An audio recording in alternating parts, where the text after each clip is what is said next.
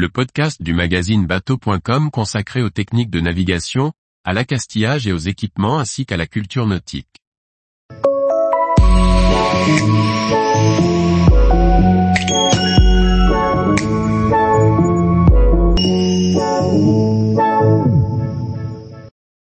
Location de bateau, les 10 points à penser avant le départ.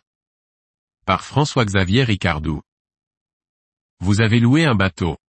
Pour que la prise en main se passe le plus efficacement et le plus rapidement possible, il faut bien préparer son arrivée. Voilà quelques points à respecter avant de prendre possession de son bateau. Prévoir le transport pour rejoindre le bateau. Billets de train ou d'avion, documents d'identité à jour, carte d'identité, passeport. Gérer par avance le parking de la voiture. Beaucoup de ports n'offrent plus la possibilité de laisser un véhicule plusieurs jours sans parc-mètre.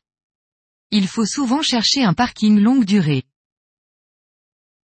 Pensez aux assurances complémentaires comme une assurance rapatriement par exemple. Avoir une vaccination à jour est aussi le gage de bonnes vacances.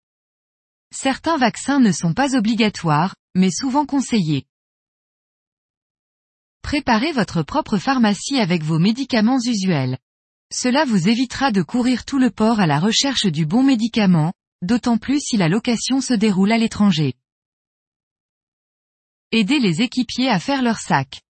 Les personnes inexpérimentées n'imaginent pas l'espace d'un équipé dans un bateau. Évitez les valises rigides, préférez les sacs souples.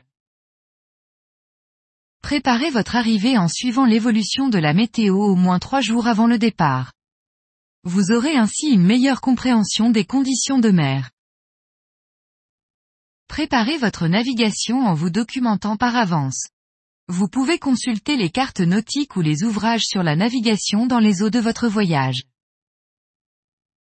Pour toutes les questions logistiques, parking, avitaillement, transfert, n'hésitez pas à prendre contact avec votre loueur.